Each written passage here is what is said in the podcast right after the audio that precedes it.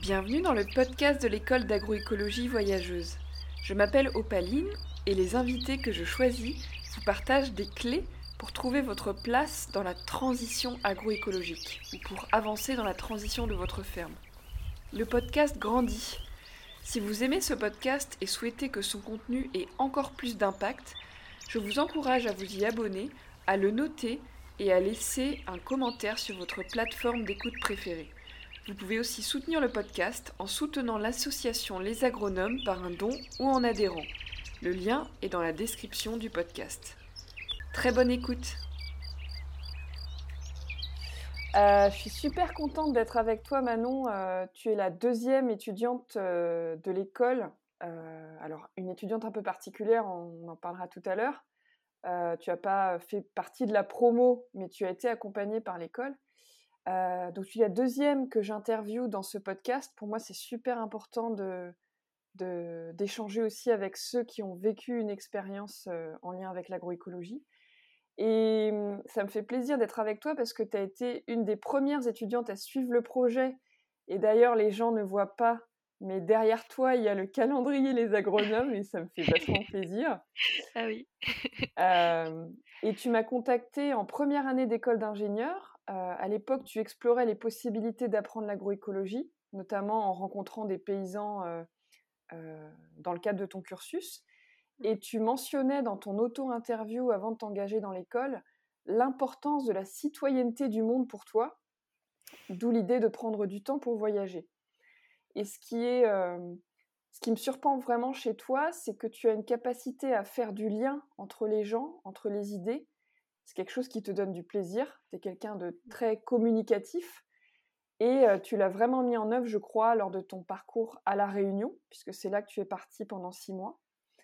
Euh, et dans ce podcast, j'aimerais qu'on se centre plus particulièrement sur l'impact du voyage sur l'apprentissage de l'agroécologie et sur l'équithérapie. Alors tu me diras si tu veux qu'on utilise ce mot-là, mais j'étais plus trop sûre. Ou l'accompagnement de la personne avec l'aide du cheval.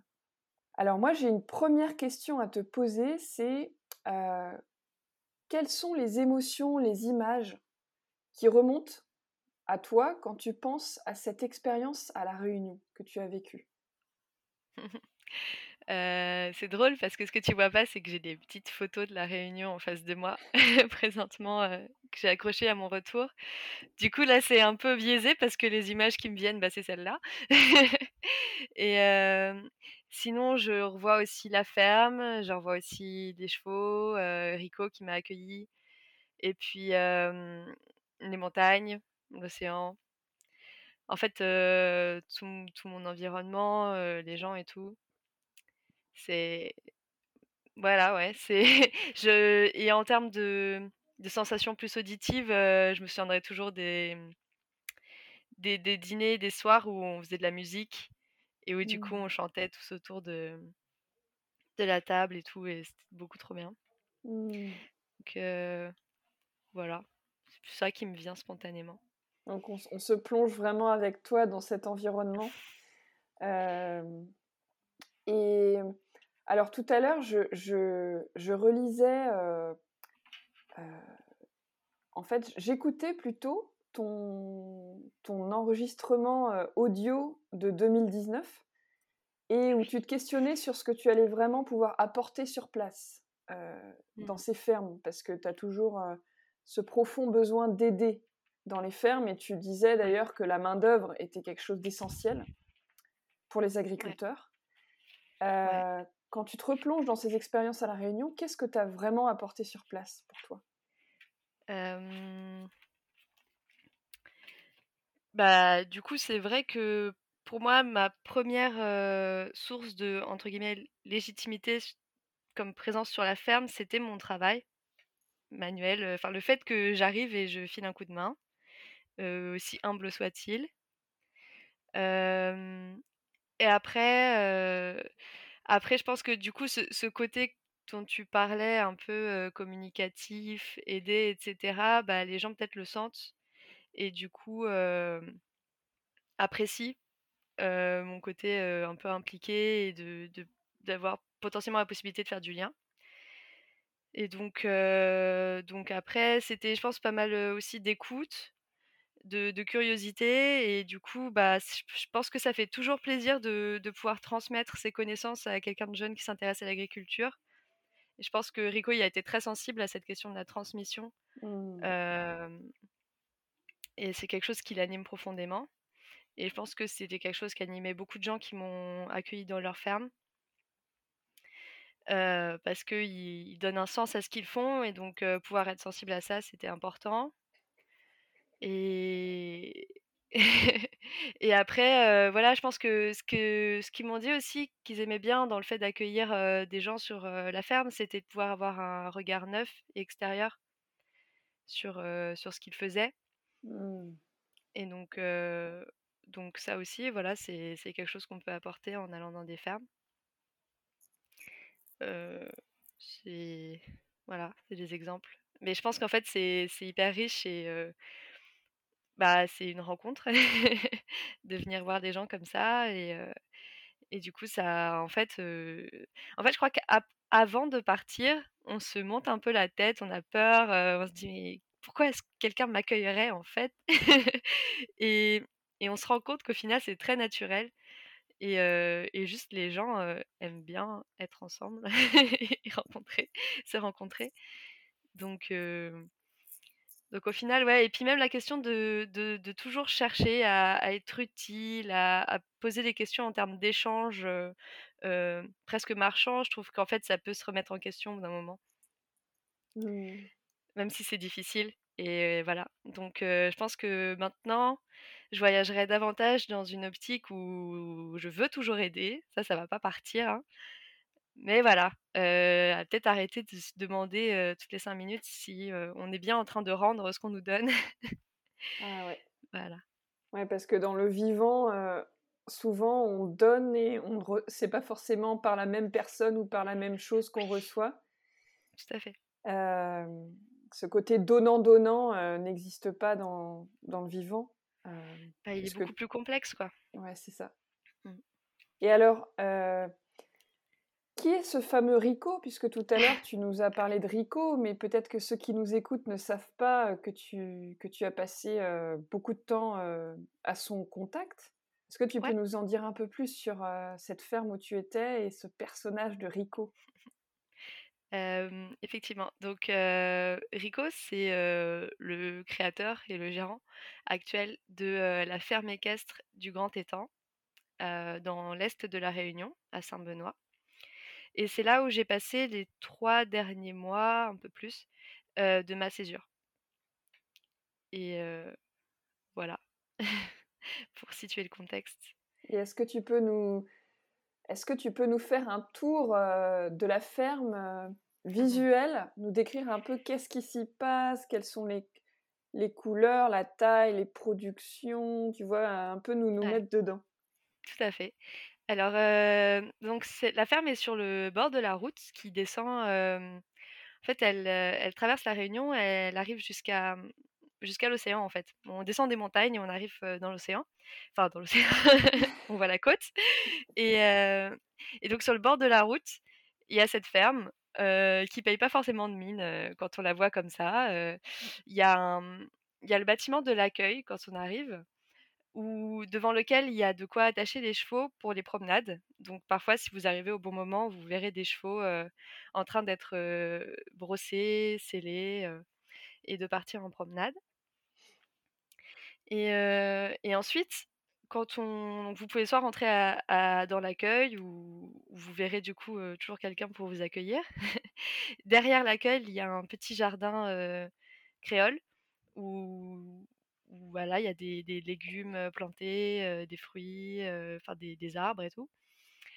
Et si vous allez encore un peu plus, enfin sur la droite de, ce, bâtiment d'accueil, vous commencez à apercevoir le, pré, qui est très grand, qui fait 15 hectares. Donc c'est que le début qu'on voit et en fait ça monte un peu, c'est un peu en pente et c'est escarpé, il y a des rochers et c'est très boisé. Et en fait les chevaux vivent là la journée en liberté tous ensemble. Ils sont, on a une vingtaine de chevaux et une trentaine de poneys. Donc vous pouvez les voir là en train de jouer quand il fait beau et qu'ils sont, sont pas rentrés, mais la plupart du temps, ils sont vraiment dehors. Et ensuite, en prenant un autre petit chemin sur la gauche du bâtiment d'accueil, on peut monter aux écuries. Donc là, bah, il y a un grand bâtiment où les chevaux sont rentrés le soir pour être nourris, où ils passent la nuit. Le matin, on, les nourrit et puis on les sort au. Et sur encore à gauche, en contrebas de ce bâtiment de, de l'écurie, on a d'autres parcelles de jardin. On a aussi une grande salle, une salle, disons polyvalente, parce qu'elle elle accueille aujourd'hui des activités de gym, mais elle peut aussi faire des grandes réceptions de fêtes. Il y a une grande cuisine pour cuisiner pour plein de monde. Et puis entre tout ça, à peu près au milieu de tout ça, il y a une petite maison qui accueille des woofers. Il y a aussi la maison de Rico, la maison de sa fille, etc. sur place. Et, donc à peu près à, droite à gauche, il y a des parcelles en fait de, maraîchage. On peut voir des volailles qui se baladent de, l'écurie jusqu'aux parcelles de maraîchage pour aller manger des petits insectes qui se baladent, tout ça. et très important en contrebas, enfin à côté de l'écurie, il y a le tas de fumier, où en fait juste à côté il y a l'élevage des vers de terre qui sont avec aussi des petits spots d'élevage de vers de terre à peu près aussi partout dans le, potager, à des endroits frais et humides, par exemple au pied des bananiers. donc ça permet d'avoir plein de, vers de terre un peu partout et de pouvoir les élever parce que Rico lombricomposte le fumier avec ses vers de terre et ensuite l'utilise pour fertiliser les cultures. Et il y a aussi, ouais, du coup tout est tout est en cycle un peu fermé et sachant que voilà que aussi les les herbes qu'on des herbes ça va nourrir des chevaux, même s'ils sont aussi nourris essentiellement par par les la végétation du du verger. Il y a un verger si on traverse la route, donc là on va un peu loin, on sort du corps de ferme principal, mais si on traverse la route, il y a un verger en face et qui est pas directement visible, faut marcher un petit peu. Et en dessous, il y a des plantations de différentes graminées, de la canne fourragère, des légumineuses qu'on débroussaille à la main et qu'on donne à manger aux chevaux. Et le verger produit des agrumes, notamment des clémentines et aussi des litchis en été. c'est trop bien. Et Enfin, moi, j'en avais pas parce que c'était l'hiver, mais, mais ça doit être chouette l'été. et, et au milieu, aussi à côté de, entre l'écurie et l'accueil, on a un bâtiment d'aquaponie. Donc en fait, il y a des bacs avec des poissons. Et ces poissons sont nourris par les exudats des racinaires des plantes qui sont mises dans le système aussi. Et quand il n'y a pas assez de plantes cultivées pour les nourrir dans ce truc, parce que c'est assez fin comme gestion, ils se nourrissent de vers de terre. comme ça, c'est. Et donc, Rico a plaisir à dire que ces, ces poissons sont nourris toujours à plus de 90% par, par leur, sa terre, en fait. Et si jamais il y a des périodes un peu de soudure où c'est compliqué, il y a un petit, il y a un complément qu'il essaye de, de jamais utiliser parce qu'il dit qu'il y a forcément des additifs et que ça l'intéresse pas. Mais voilà, globalement. Donc, ce qu'on peut en retenir de, manière globale, c'est que c'est bah, c'est hyper foisonnant mmh. de beaucoup de choses. Donc, est-ce que c'est est-ce que c'est est-ce que c'est ce foisonnement qui, est aussi, qui, est aussi garant de l'agroécologie sur cette ferme? Bah, D'une certaine forme, oui, je pense. c'est un peu ce qu'on ce qu'on dit toujours sur la diversité, la diversification, et une certaine forme de ce qu'on appelle résilience. Et, là, c'est bien illustré, quoi. C'est on, pourrait qualifier ça de bordel peut-être, mais il y a toujours quelque chose qui fonctionne du coup. Il y a toujours de quoi manger sur la ferme. et il peut se passer. voilà, c'est peut-être un peu le bazar, mais mais il y a toujours. les plantes sont assez rustiques du coup, mmh et Et elle se débrouille et du coup, toi, si tu veux enfin, on se nourrissait principalement sur la ferme, hein. En tout cas, tout ce qui est produits végétaux et animaux aussi et enfin, tout ce qui est brut, quoi, le fruits et légumes, ça venait de la ferme. Donc on allait directement dans le jardin se nourrir et il y a toujours quelque chose à manger et Et les les chevaux se nourrissaient, princi totalement de de la ferme aussi? Heu, non, ils sont complémentés parce Mmh. que, en fait, ce serait possible parce qu'il y a 15 hectares de verger aussi et donc ce serait possible de produire, leur alimentation, sur la ferme, d'après Rico. Mais en fait, il est tout seul et il commence à à fatiguer un peu et donc il on n'a pas suffisamment aussi de main-d'œuvre parce qu'on était plusieurs employés, hein, enfin ouvriers. Mais on n'a pas assez de main-d'œuvre pour, couper suffisamment d'herbe et cetera, heu, tous les jours pour nourrir les chevaux. Donc on mettait des, des des granulés en complément. Mais dans l'idée, lui, il aimerait beaucoup quand ses filles vont reprendre et cetera, enfin ce serait une possibilité que, les chevaux puissent être, davantage nourris à partir de de la ferme. D'accord.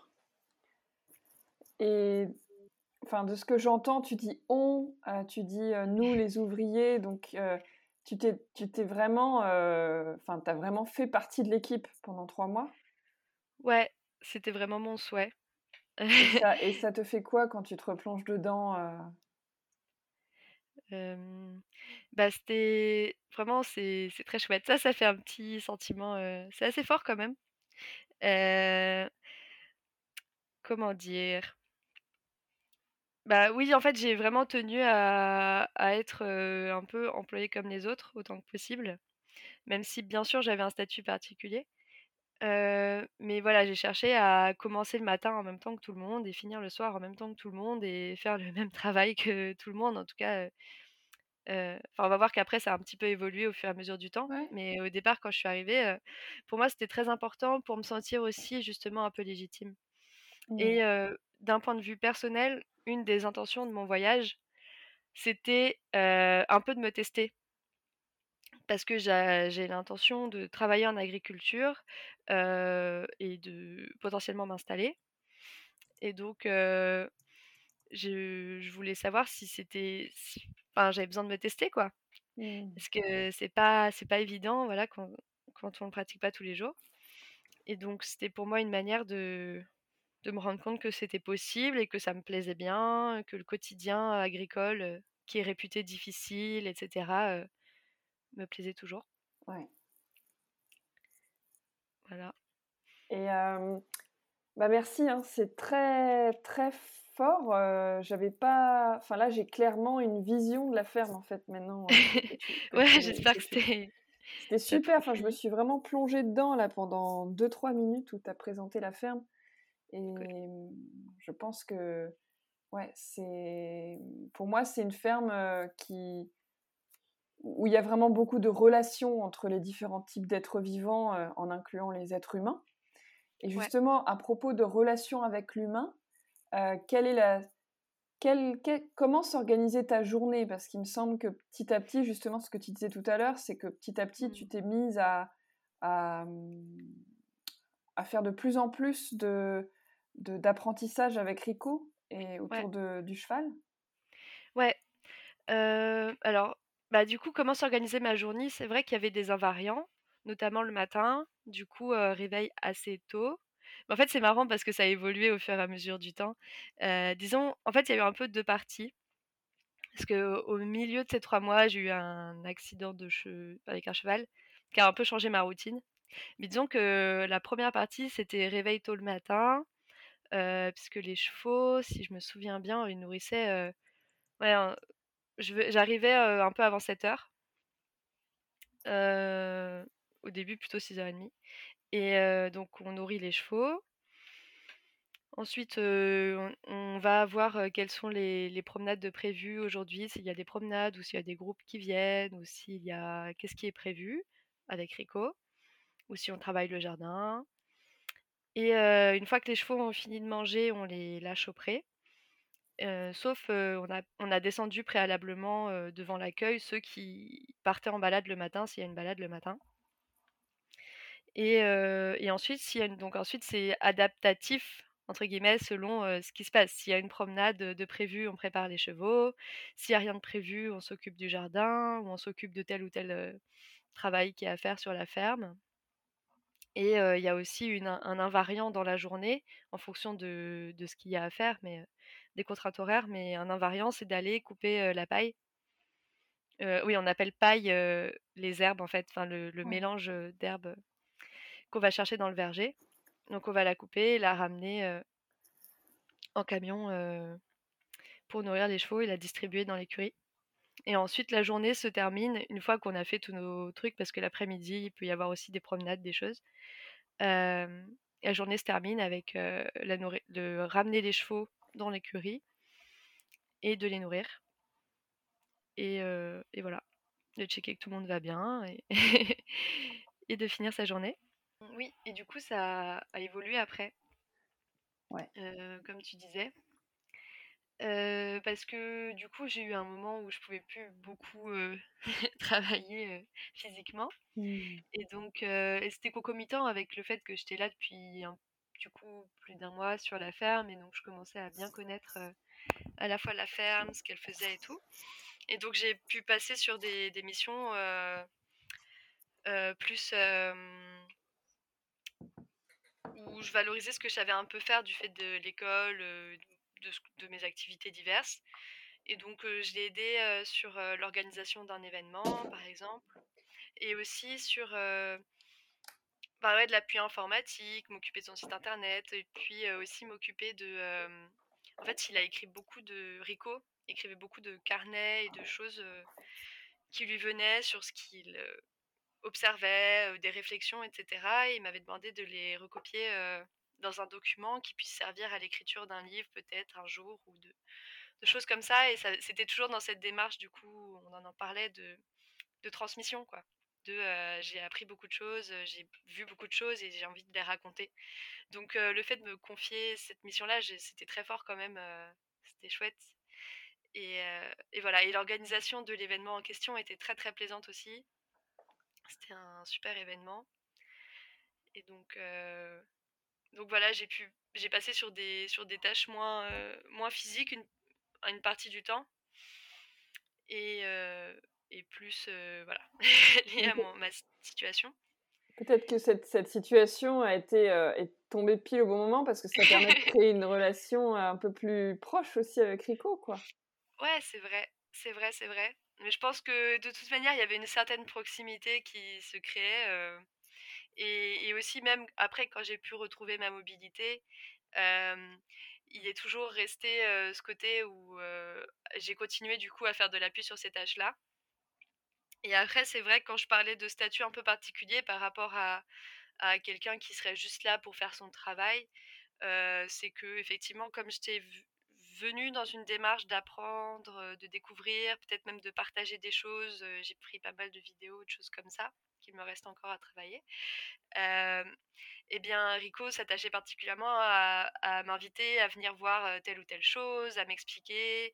on pouvait passer du temps, le matin ou même le soir après le boulot à aller voir, comment fonctionnait, le jardin, à passer du temps à expliquer comment ça marchait à vraiment venir faire certaines tâches précises pour voir comment ça fonctionne.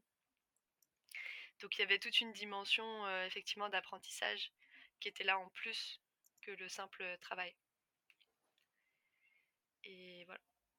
Et alors, qu'est-ce que qu'est-ce que tu as appris avec Rico? Parce qu'il y a un énorme suspense là. Qu'est-ce qu'est-ce que c'est cette ferme en fait? Bah énormément de choses. Hein.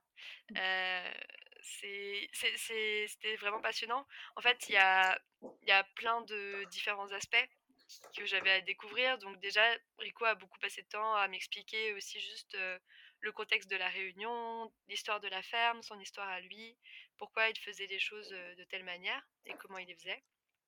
Mais après, effectivement, il a pu m'expliquer plus techniquement comment il faisait pousser telle ou telle plante. Hein. C'était juste on va planter tel truc. D'ailleurs, cette plante-là, je la connaissais pas forcément à la base. Et ben voilà, ça se plante comme ça. elle va grandir de telle manière. ça se mange de telle manière.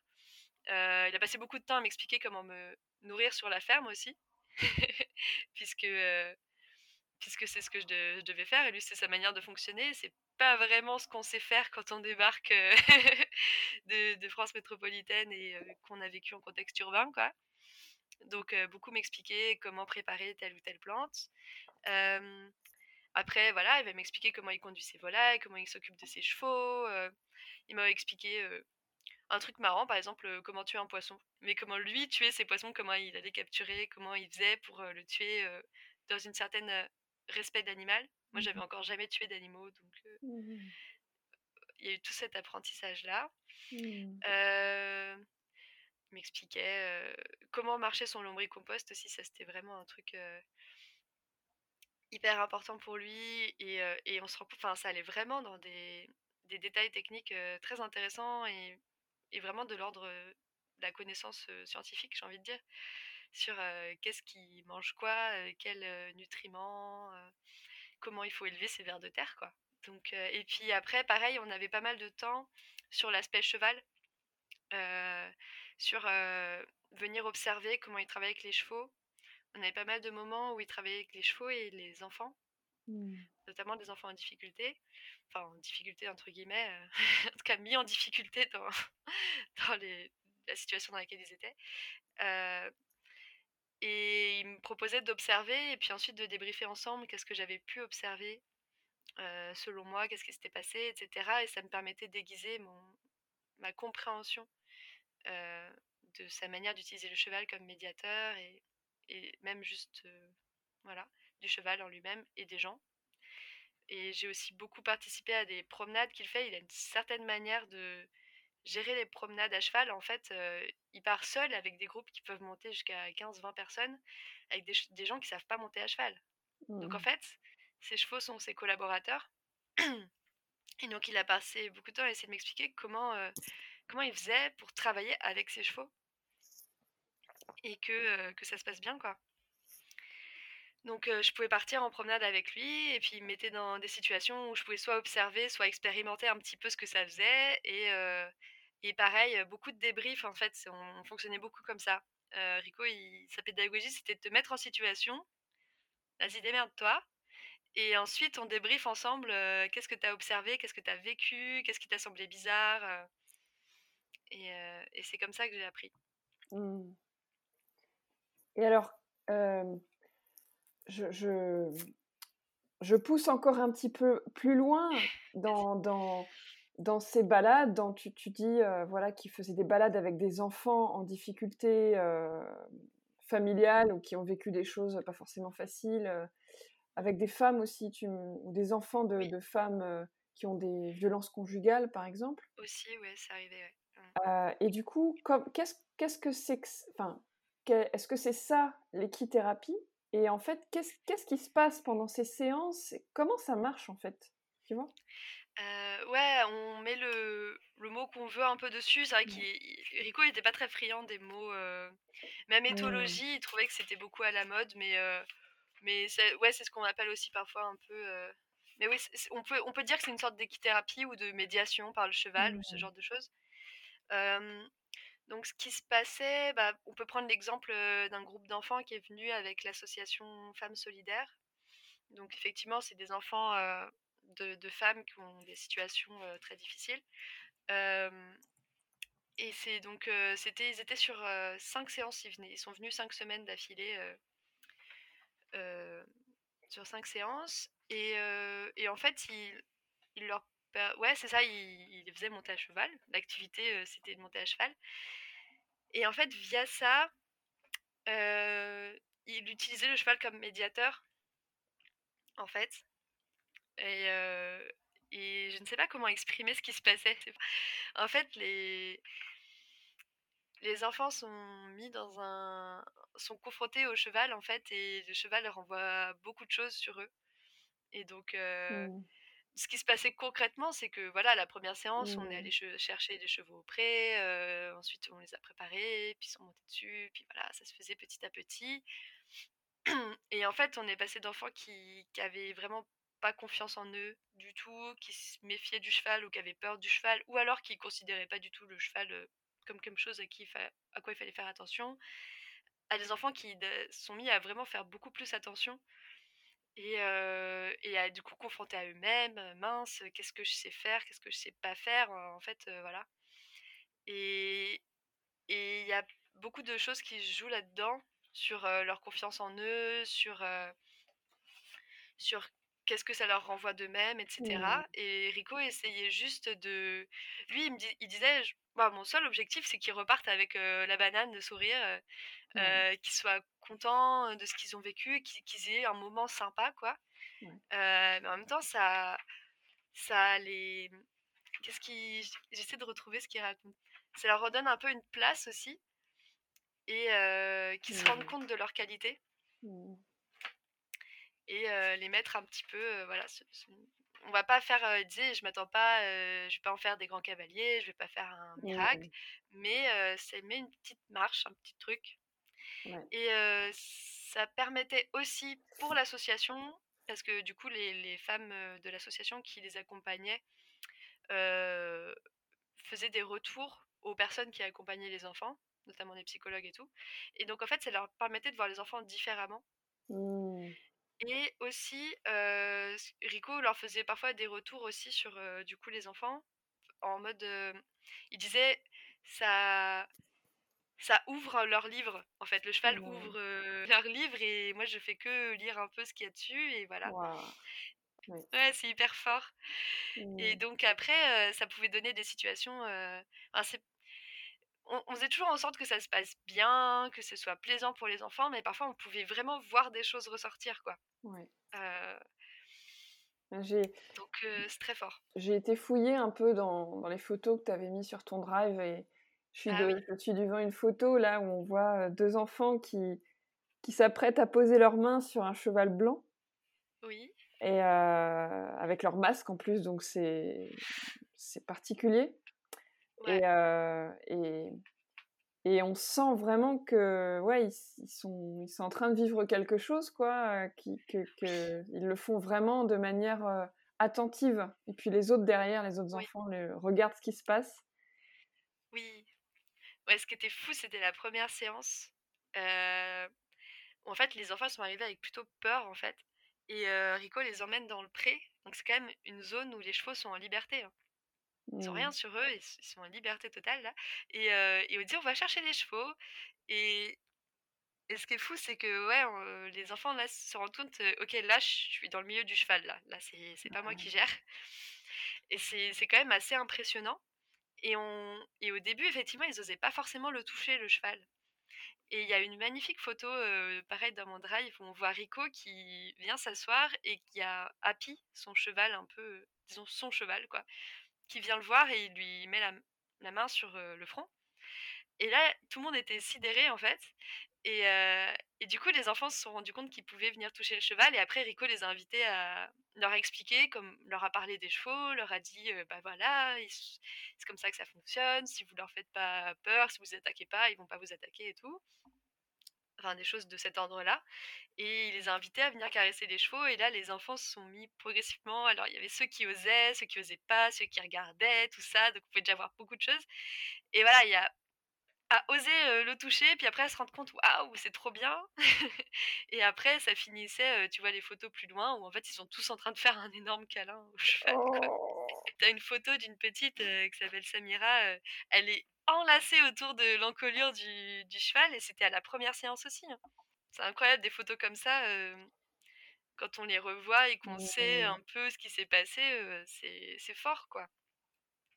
Et pareil, quand on voyait, bah, du coup, les dernières séances, ils arrivent, ils sont super contents, ils montent sur le cheval, ils cueillent des mandarines à cheval, ils sont trop fiers de ramener des mandarines, à la maison. Enfin, Ouais. ça Ça crée du plaisir. pour eux. Ouais. Ouais, voilà, c'est, mmh, Ils se reconnectent. Ils se reconnectent ouais, au voilà, vivant à l'extérieur d'eux et en même temps à l'intérieur d'eux, quoi. oui, voilà, Mmh. voilà. Donc c'est c'est des petites choses parce que, voilà, c'est que 5 semaines et tout, mais c'est c'est quelque chose de très fort à Mmh. voir et je pense que Là, c'était dans le cadre, d'une association qui fait ça dans un projet, voilà, donc c'est relativement entre guillemets «limité», mais ça m'a fait apercevoir les possibilités de, la médiation par le cheval. Quand j'ai vu ce qui Mmh. s'était passé pendant ces 5 séances, je me suis dit: «Mais waouh, heu» enfin voilà, j'ai vraiment vu concrètement ce que c'était que d'utiliser le cheval, enfin d'utiliser. Ça fait un peu en fait, on l'utilise pas, il le fait de lui-même, hein. Tu crées les conditions pour que la magie opère, quoi. Ouais, voilà et donc je me dis ça dans ça peut être très, très utile pour beaucoup de monde. si c'est bien utilisé, enfin si c'est bien bien fait. Donc tu aimerais le mettre, en œuvre, plus tard, dans ta ferme, par exemple? Bah, on y a songé, je je sais pas encore, hein, ce que je vais ce que je vais faire et tout, mais c'est vrai que c'est quelque chose qui m'a marqué et je sais que je veux bah, je sais que je veux travailler avec les animaux, notamment les chevaux. Mmh. Mmh. Donc après, c'est ce qu'on disait aussi avec Rico, ça demande une très grande maîtrise et c'est pas, du jour au lendemain qu'on peut faire ça. Donc peut-être, oui, petit message d'avertissement, ne faites pas n'importe quoi avec un cheval non plus parce que c'est dangereux aussi et donc donc il m'a aussi beaucoup parlé effectivement du temps que ça lui a pris, du travail que ça lui a pris, pour, bien comprendre et connaître les chevaux mmh. et pour pouvoir faire ça dans une situation à la fois, tout en étant sécurisé quoi. une mmh. situation qui mette en danger personne, ni le cheval parce que aussi il peut aussi, on ne sait pas qui est-ce qu'on met sur le dos d'un cheval ou qui est-ce qu'on met en face d'un cheval, ni la personne qui, qui, voilà, qui bien qu'elle ne le connaisse pas, doit, doit être quand même en face de ce cheval.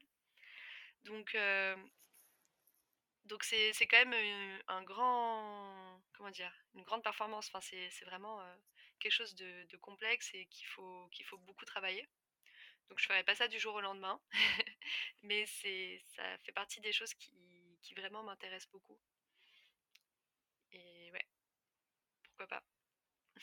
Et qu'est-ce que tu as appris sur toi euh, pendant cette expérience Est-ce que tu as l'impression que d'être revenue différente? Est-ce que la Manon qui, est revenue était un peu différente de la Manon qui est partie? Euh, Oui, oui, beaucoup. Hein. Déjà, j'ai appris à mieux me connaître. Euh, parce que du coup, on, se met dans des situations toujours un peu pareil, hein, que ce soit en face du cheval ou juste le fait de partir comme ça à l'autre bout du monde, en connaissant pas grand monde, en n'ayant pas énormément de ressources, ça se met face à, face à toi-même. Et du coup, euh, ça te met à, à, te dire, ok, là je compte sur mes moyens. Et, et en fait, euh, ça m'a fait beaucoup gagner confiance en moi, je pense. Mmh. Mais aussi, ça m'a montré beaucoup de choses sur moi-même. Donc, je pense que j'ai appris euh, j'ai appris à mieux me connaître. Typiquement, euh, ma tendance à m'éparpiller dans tous les sens, à fonter tête baissée dans des choses, à me surengager. Tout ça, j'ai pu prendre du recul là-dessus. Et du coup, expérimenter un peu d'autres manières de vivre.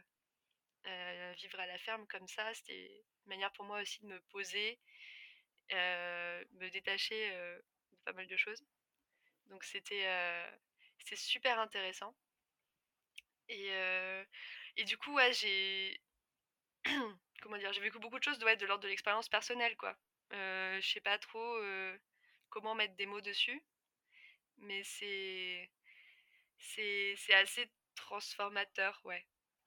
C'est ça, c'est que le fait de se, de se confronter à un nouvel endroit, à une distance par rapport à notre milieu d'origine, qu'elle soit mmh. géographique, mais aussi en termes de, on n'est pas. parce que j'aurais pu être là-bas, mais être tout le temps connecté et passer mon temps en physio avec ma famille, j'en sais rien. Et finalement, que ça change pas grand-chose, quoi. Ou être dans une structure qui me rappelle fortement, ou un endroit qui me rappelle fortement la France.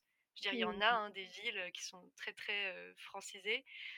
J'aurais pu être en stage avec des gens qui viennent majoritairement de métropole, et, mmh. et voilà. Et c'est pas du tout ce que j'ai fait. en tout cas, vraiment au fur et à mesure, je me suis vraiment plus plongée dans bah, la ferme et l'environnement réunionnais. Et donc là, tu te redécouvres un peu aussi, tu te confrontes à d'autres manières de penser, d'autres manières de voir le monde. et aussi après à, des difficultés, à, une manière de vivre qui toi te parle, mais qui n'est pas évidente. La nature, c'est beau, c'est très dur aussi. Donc, même si c'est très très beau. donc, toutes ces choses-là, qui font que tu te, tu te redécouvres et en fait, il y a beaucoup de moments où tu es seul avec toi-même. Mmh. Et donc, bah, tu. Voilà, quoi, c'est chouette vraiment et ça apprend beaucoup. Même si je peux pas te dire, voilà, j'ai appris ça. Chacun doit se faire sa propre expérience. Tout à fait. Et alors, du coup, donc là, ça, ça, touche à, mmh, au lien au voyage aussi. Est-ce que, tu enfin, est-ce que tu conseillerais à des jeunes de, d'apprendre l'agroécologie dans un autre pays ou alors, enfin là c'est pas un autre pays, mais en tout cas c'est un contexte qui est quand même très différent. Et est-ce que, ou, dans une région très éloignée de la leur, tu vois, s'ils veulent rester en France, mmh. C'est quoi l'intérêt d'aller dans un autre contexte? Bah, J'avoue que c'était vraiment une question que je me posais fortement pour ma césure. finalement, j'ai fait mes arbitrages et ça a été fait comme ça en fait, il y a la question de qu'est-ce que l'éloignement aussi. C'est-à-dire que voilà, moi je sais que pour diverses raisons j'ai choisi cet endroit. Donc j'ai pris l'avion et tout, mais je me dis j'aurais très bien pu aller à un autre endroit sans prendre l'avion ou sans être super loin, mais que ça soit super différent. Après, il y a quand même la question des aires entre guillemets culturelles d'influence. Et donc, euh, quand tu restes en Europe, tu restes globalement quand même dans une certaine ère culturelle. Et là, euh, j'étais quand même dans un endroit, en plus la Réunion l'incarne vraiment ça, ce côté multiculturel est vraiment euh, à la croisée de plein d'influences différentes. Et donc il y avait autant l'influence de toutes les cultures africaines, et aussi de l'Asie, mmh. et, et européennes, etc., qui se mélangeaient. Et donc ça permettait de vraiment sortir de, sa zone de confort sur pas mal de sujets. En tout cas, pas de sa zone de confort, mais de sa zone de. Enfin, si aussi, mais de sa zone de familiarité, quoi. Et de, du coup, ça, tu prends une distance assez incroyable par rapport à, à ce qui t'est familier. Et donc, ouais. Euh, oui, bien sûr, je le conseillerais. Mmh. Après, ça, c'est, enfin, comment dire, c'est facile à mmh. conseiller, ça laisse encore beaucoup de possibilités pour les gens, quoi ouais, c'est certain, surtout quand on est jeune, de, de, sortir un peu, d'aller voir plein d'environnements différents. C'est, ça, enfin, il y a beaucoup de bénéfices à ça, quoi. Et ça, ça permet de, tu vois, moi qui ai un petit tempérament à foncer, justement, à m'engager pleinement dans des choses et, et à, y aller à fond. Et dès que je vois une idée super, j'ai trop envie de le faire et tout. Bah, ça t'apprend un petit peu à justement prendre du recul. ça permet parfois de remettre en question des trucs que tu n'aurais jamais pensé remettre en question sinon. Et donc, et même de, prendre en compte d'autres aspects, de se rendre compte que, ouais, effectivement, genre, la France, c'est pas le monde et qu'il y a d'autres gens ailleurs qui parfois sont influencés par ce que tu fais. Donc, c'est très, très, très mmh. enrichissant. Est-ce que tu veux devenir paysanne? Disons oui, mais je suis pas mal en réflexion là-dessus, sur la question de vraiment s'installer paysanne ou d'autres formes. En tout cas, ce que je sais, c'est que je veux travailler en agriculture. D'accord. Travailler avec le vivant. je travaille dans ce cadre-là. Après, je suis vraiment actuellement dans des discussions qui sont nourries par, par exemple, mon frère qui lui a fait le choix de Enfin, clairement, il est dans le milieu agricole, il s'est installé et tout, il est autosuffisant en alimentation, quasiment. Mais il n'est pas agriculteur, tu vois. Et du coup, il n'a pas l'objectif de rentabilité. et donc, c'est pas mal de choses qui me questionnent. De savoir comment je vais faire mon mode de vie, quand est-ce que je m'installe, si je m'installe, etc. Mais en tout cas, je sais que je veux vraiment. Enfin, voilà, si c'est pas. Enfin, je pense que c'est paysanne au sens large, tu vois. au sens qui, qui travaille dans le pays et qui, qui, qui vit de manière agricole. Ok, c'est super intéressant. Ça me parle beaucoup. Et pour, pour, terminer, on se dirige vers la fin de ce podcast. Est-ce que tu as envie de, de, conseiller quelque chose aux jeunes qui nous écoutent, et aux moins jeunes d'ailleurs, mais principalement à ceux qui ont ton âge à peu près et qui se questionnent sur leur place dans l'agroécologie? Mmh. C'est un peu délicat comme posture de conseiller des choses aux gens. Toujours est-il que je pense que je fais partie des jeunes qui se questionnent sur leur place dans l'agroécologie, et ce depuis quelques temps, et que du coup j'ai l'impression d'avoir progressé dans ma réflexion sur cette place dans l'agroécologie et que j'ai vraiment des choses positives qui, qui, sont ressorties des expériences par rapport à ça. qui me permettent de mieux voir où est-ce qu'elle va être et je comprends tout à fait du coup qu'on puisse être perdu quand on commence à se questionner là-dessus. Donc voilà, ce, qui, ce que je peux dire qui a été bénéfique moi pour progresser dans cette réflexion-là, c'est bah, comme on disait l'expérience au sens pas au sens j'ai de l'expérience mais au sens expérimenter, y aller quoi. Ça demande un peu de courage, disons, de voilà, c'est pas évident au début de se lancer, je pense, mais voilà, d'aller travailler dans des fermes, de sortir et, et d'aller vivre cette agroécologie. Et aussi, je pense, un truc super important, le lien aux autres, alors humains, aussi non humains, mais les humains, ils aident beaucoup parce qu'on peut leur parler de manière facile. Et, et du coup, partager ce qu'on a vécu une fois qu'on l'a vécu ou qu'on est en train de le vivre et de revenir dessus, de d'échanger. Enfin, moi, j'ai toujours vachement progressé dans mes réflexions là-dessus en en parlant aux autres, en fait. Mmh. Et, mmh. c'est toujours source de, de re-questionnement, de nouvelles idées et de, de, choses qui avancent, en fait. On arrive à mieux faire le point sur ce qu'on a vécu et ce, comment on sent quand on en parle. Donc voilà, moi c'est personnellement ce qui m'a beaucoup aidé. Ok, merci beaucoup. Est-ce que tu as envie de remercier des gens C'est le petit moment de gratitude du podcast pour les gens qui écouteront ce podcast. Les, merci que tu as envie de partager. Ah oui, plein de merci. Déjà, merci à toi que tu l'as pas dit, mais tu m'as accompagné pendant ce pendant ce, parcours voyageur. Et tu fais partie quand même de ces gens à qui j'ai pu parler de ce que je vivais et qui m'ont aidé à progresser dans ces réflexions et à capter ce que je faisais là. Donc, merci beaucoup. Ensuite, bah, on en a parlé dans le podcast, donc Rico, qui m'a accueilli, qui m'a apporté énormément. Aussi tous les gens qui m'ont accueilli avant lui, chez qui j'étais que de passage, mais qui m'ont aussi quand même apporté beaucoup de choses. Et chez Rico, il y a tous les collègues. Donc coucou à vous. Il y a en particulier Maëva, que je salue, et dont je vais finir le podcast un jour. Mais en tout cas, qui était vraiment une personne en or et que j'ai beaucoup aimé fréquenter. peut-être que vous découvrirez par podcast, petit teasing. Et Magali, qui est une amie que j'ai rencontrée là-bas, qui m'a aussi beaucoup aidé à, à revenir prendre du recul sur ce que je vivais. Donc, spécial dédicace.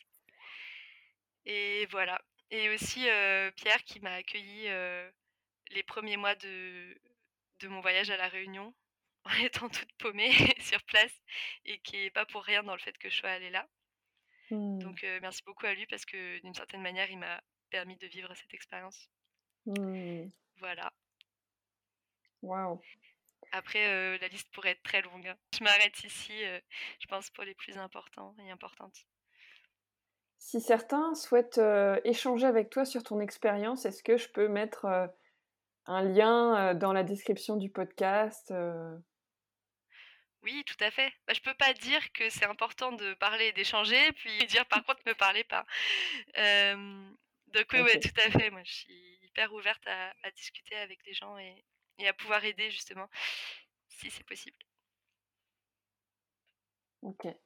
Je mettrai ton adresse mail en lien, si ça te va. Ça marche. Bah, en tout cas, moi, ça m'a énormément nourri d'échanger avec toi parce que j'ai appris plein de choses. Je pensais pas, enfin, je, on n'avait pas vraiment pris le temps de se poser comme ça pendant une heure et d'échanger sur ce que mmh. tu as vécu et de me plonger dans cette ferme que je ne connais pas, dont tu m'as beaucoup parlé et je pense que c'est une, une, magnifique ferme. Oui. Et en tout cas, je te souhaite de continuer à garder cette connexion aux vivants et, aux animaux. Mmh. Et, voilà, j'espère qu'on se reverra autour de, de vaches ou de chevaux à câliner oui. ensemble. Avec plaisir. à bientôt Manon. À bientôt Pauline. Merci d'avoir écouté ce podcast. S'il vous a plu, je vous encourage à l'envoyer à trois personnes qui pourraient en bénéficier. Vous pouvez aussi le partager sur les réseaux. À bientôt, prenez soin de vous et n'oubliez pas de vous connecter au vivant le plus souvent possible.